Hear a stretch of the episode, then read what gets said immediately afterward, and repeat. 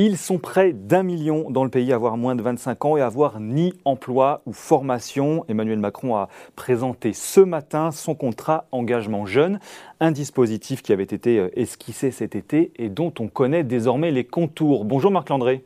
Bonjour.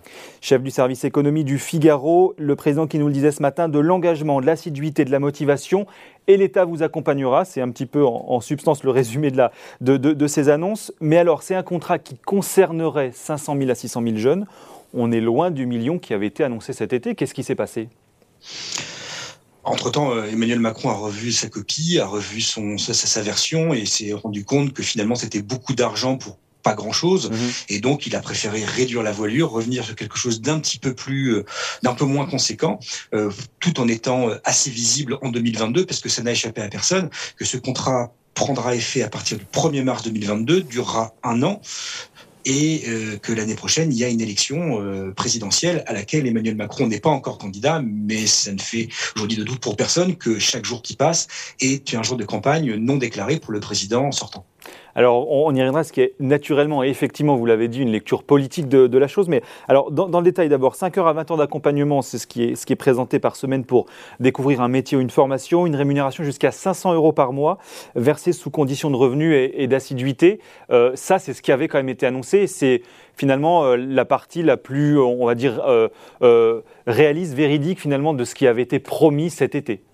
Oui, alors c'est ce qui se trame depuis deux ans, puisque euh, euh, avant Muriel Pénicaud et aujourd'hui Elisabeth Borne travaillaient sur une espèce de d'universalisation de la garantie jeune. Donc un dispositif qui existe, qui a été lancé d'abord par expérimentation en 2015 sous François Hollande, généralisé à partir de 2017, qui a été bien boosté dans le cadre du plan Un jeune, un jeune une formation, un jeune une solution, pardon, euh, et donc qui a qui, qui, qui aujourd'hui a pour objectif de fournir une formation ou une activité à 200 000 jeunes d'ici la fin de l'année. Donc là, en vérité, on va simplement multiplier par deux et demi euh, le process existant, leur plâtrer un petit peu à droite à gauche, on, un petit peu moins d'argent euh, par mois, mais ce n'est que de, on fait du neuf avec du vieux en vérité. Mais, mais, justement, est-ce que c'est pas euh, le énième dispositif de plus, justement celui dont on n'arrivera pas encore à estimer si les résultats sont, sont, probants, ce qui est d'ailleurs effectivement pas le cas du, de, la, de la garantie jeune. on fait de l'effet d'annonce, on signe d'échec, mais est-ce que la réponse aujourd'hui, elle est véritablement pertinente? Alors, la réponse est pertinente si on s'en tient à, l'outil, au dispositif de la garantie jeune qui a été félicité et vanté par la Cour des comptes. C'est quand même suffisamment rare que la Cour des comptes se félicite d'un dispositif public où on dépense à tout va. Là, il se trouve que à partir du moment où les jeunes sont bien ciblés, ils sont effectivement bien accompagnés. C'est une grande différence par rapport au dispositif précédent, mais c'est aussi parce qu'on est sur des volumes et des cohortes qui sont moins nombreuses. À partir du moment où les jeunes sont bien ciblés, sont bien accompagnés, il y a une, effectivité et une efficacité à la clé.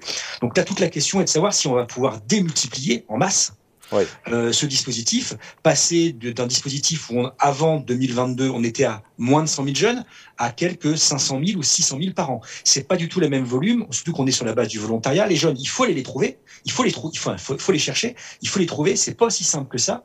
D'ailleurs, on fait un papier demain dans le Figaro pour expliquer comment on va aller chercher ces jeunes, parce que ils vont pas aller pousser eux-mêmes la porte d'un pôle emploi ou d'une mission locale. C'est bien plus compliqué que ça. Et surtout que ce sont des jeunes qui souvent sont diplômés, parce qu'on on, a tendance de croire, euh, de croire que, euh, en vérité, ce sont des jeunes qui n'ont pas de diplôme. C'est faux. On parle, les NIT, ce sont des jeunes qui ne sont ni en emploi, ni en formation. Ni en formation, mais qui ont peut-être des diplômes par ailleurs. Exactement. Et sur le million de NIT qui est aujourd'hui estimé en France, il y en a la moitié qui sont diplômés. Donc ce dispositif s'adressera également à des jeunes qui sont diplômés. Et justement, on a eu les chiffres du chômage la, semaine dernière, le chômage des jeunes qui recule de 14% sur un an. Est-ce que ça, ça arrive pas trop tard?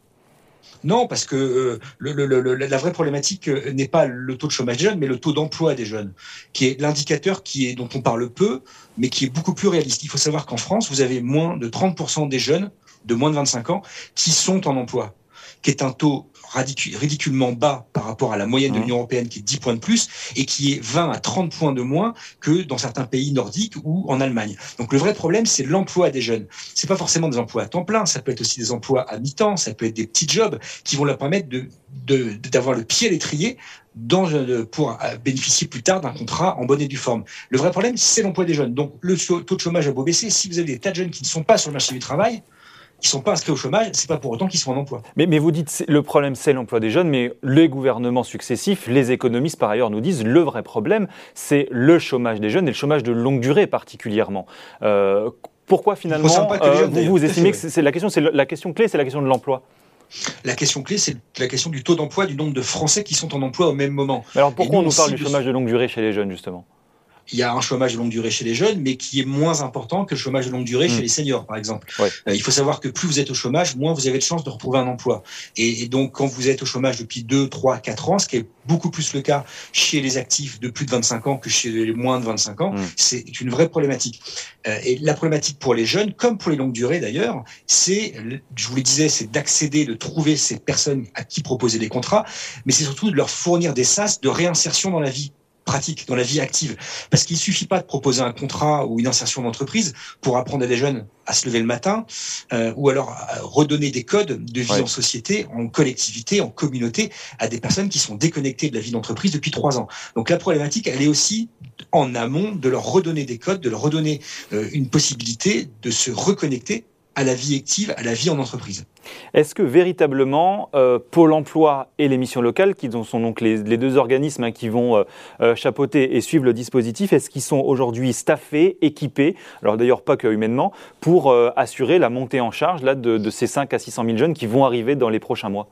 Non, bien sûr que Ça faisait partie des craintes. Oui, mais c'est pas, à la limite, c'est pas, on parlait en, en introduction d'un sujet politique, c'est pas l'objet.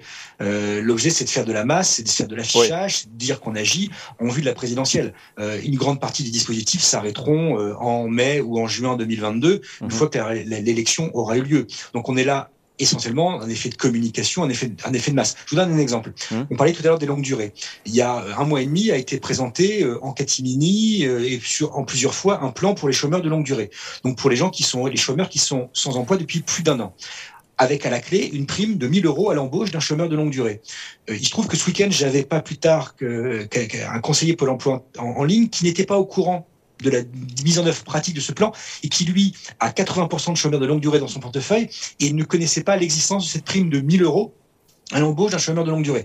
Donc on fait beaucoup d'effets d'annonce, on, annonce beaucoup, beaucoup, beaucoup de dispositifs nouveaux ou replâtrés du passé, euh, tout ça parce qu'on est dans une séquence qui est très particulière, qui est une séquence politique, mais encore faut-il que ces annonces soient suivies d'effets et qu'elles soient bien déclinées sur le terrain. Donc effectivement, c'est Pôle emploi et les missions locales qui vont être chargées de mettre en œuvre euh, euh, ce contrat d'engagement jeune, replâtrage de la garantie jeune, mais de l'effet, de l'annonce à l'effet, l'effectivité, il y a une marge, il y a un sas, il y a un pas qu'on n'est encore pas prêt de franchir en France. Hmm. Allez, un, dernier mot parce que vous l'avez largement abordé effectivement dans nos échanges, mais il y a naturellement, nécessairement une question politique. Euh, mhm. Quand on fait de la redistribution justement en période de forte croissance, comme en ce moment, euh, à six mois d'une présidentielle, est-ce que c'est aussi une manière de dorloter un petit peu sa gauche quand on regarde un petit peu le paysage politique et les premiers sondages? Oui, c'est une manière de dire qu'on appuie sur tous les boutons et qu'on active tous les leviers pour essayer d'améliorer la question de l'emploi en France, dont on sait qu'effectivement le taux de chômage est au plus bas et mmh. dont on sait que les créations d'emplois sont au plus haut. Euh, donc euh, le problème n'est pas forcément euh, d'actionner tel ou tel dispositif, mais c'est de faire en sorte que ça matche et qu'il y ait une adéquation entre l'offre et la demande, qu'on n'a toujours pas aujourd'hui. On, a, on est dans une situation qui est totalement paradoxale, on le, on le répète chaque jour, c'est qu'on a un chômage qui n'a jamais été aussi bas et des pénuries d'emplois qui n'ont jamais été aussi hautes. Et tout ça en sortie de crise, après une crise où on a dépensé sans compter. Donc, c'est pas la garantie jeune ou le contrat euh, d'engagement jeune qui va changer fondamentalement la donne pour la jeunesse en France. Euh, ça va être c'est, c'est un pansement euh, sur une jambe de bois. Ça, ça va améliorer à la marge les dispositifs, mais ça va pas changer fondamentalement la donne de l'emploi des jeunes en France. Et par ailleurs, alors vous ouvrez une brèche, donc je, je, je m'y enfile, mais la, question de la pénurie de l'emploi, justement, est-ce que quand on essaye de remettre des jeunes en formation, 5 à 600 000 jeunes ou, ou dans un emploi, est-ce que là aussi ça peut être une réponse justement à ce que beaucoup de chefs d'entreprise disent, c'est très compliqué de recruter en ce moment et on a effectivement une vraie pénurie de main-d'œuvre dans beaucoup de secteurs. Est-ce que ça, c'est de nature à, fonctionner ou accélérer un petit peu cette problématique? Vous n'allez pas créer euh, des emplois, euh, euh, du moins des candidats à des emplois euh, qui, qui ne trouvent pas euh, offreur aujourd'hui hmm. en deux mois ou en trois semaines. c'est beaucoup plus long. Ça va être beaucoup. plus. les pénuries d'emplois, elles vont se résorber à moyen terme parce qu'on aura mis en place les formations qui correspondent aux, besoins des entreprises. Je vous donne juste un dernier chiffre pour conclure. Il faut savoir que 25% des chômeurs de longue durée se disent à la recherche d'un emploi dans les services à la personne. 25% des chômeurs de longue durée. Et les chômeurs de longue durée, il y en a 3 millions en France. Donc ça veut dire qu'il y a au moins 800 000 personnes qui veulent travailler dans les services à la personne. Or, c'est le secteur pour lequel il y a le plus aujourd'hui de pénurie d'emploi et le moins de formation. Donc expliquez-moi pourquoi le matching ne se fait pas entre les formations qui seront proposées, les aspirations des demandeurs d'emploi et les besoins des entreprises. Le problème, il est à la base, il faut le résoudre plus, euh, plus concrètement et pas uniquement via des effets d'annonce en dépensant 5 ou 600 millions sur un contrat qui existe déjà. encore faut-il donc créer des, des, formations, effectivement. Merci beaucoup, Marc Landré, d'être euh, venu nous voir ce matin. Donc, je rappelle que vous êtes chef du service économie du Figaro aujourd'hui sur Boursorama.